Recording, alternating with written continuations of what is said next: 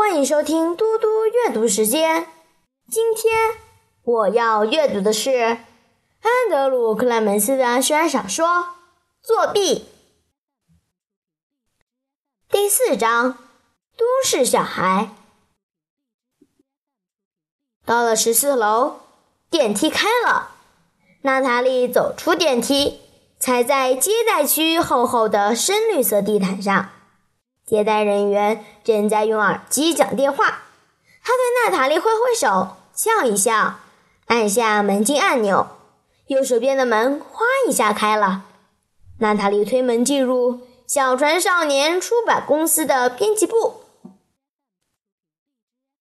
他妈妈有个没有窗户的小办公室，入口处挂了一个写着“汉娜·尼尔森编辑”的牌子。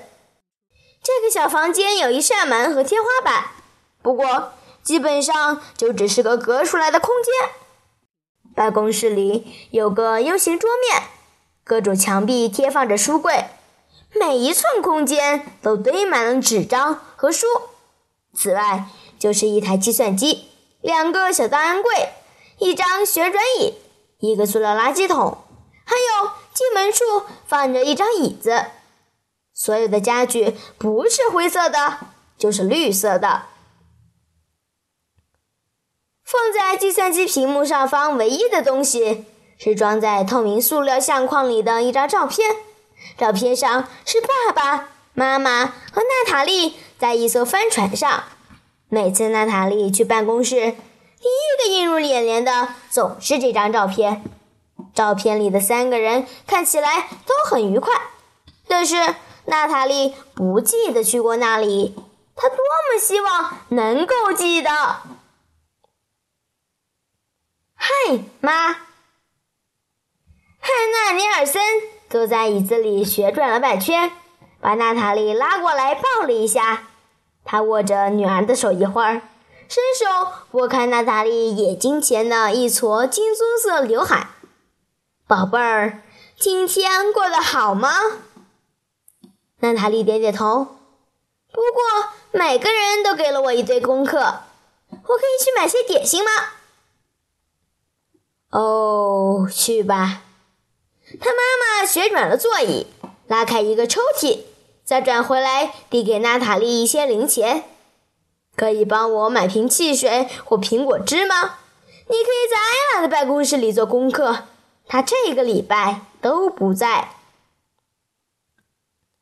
十五分钟之后，汽水喝光了，饼干也吃完了。娜塔莉这时才想起佐伊交代的功课。她从艾拉的椅子上跳起来，从门口边的书架上抓起一本词典，翻到“盖”的部分。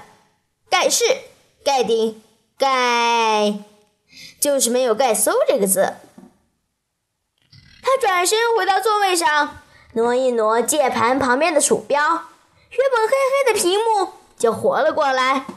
他以前用过艾拉的计算机，知道该从哪里找到自己需要的东西。他点进一个索引文件夹，再点进百科全书文件夹。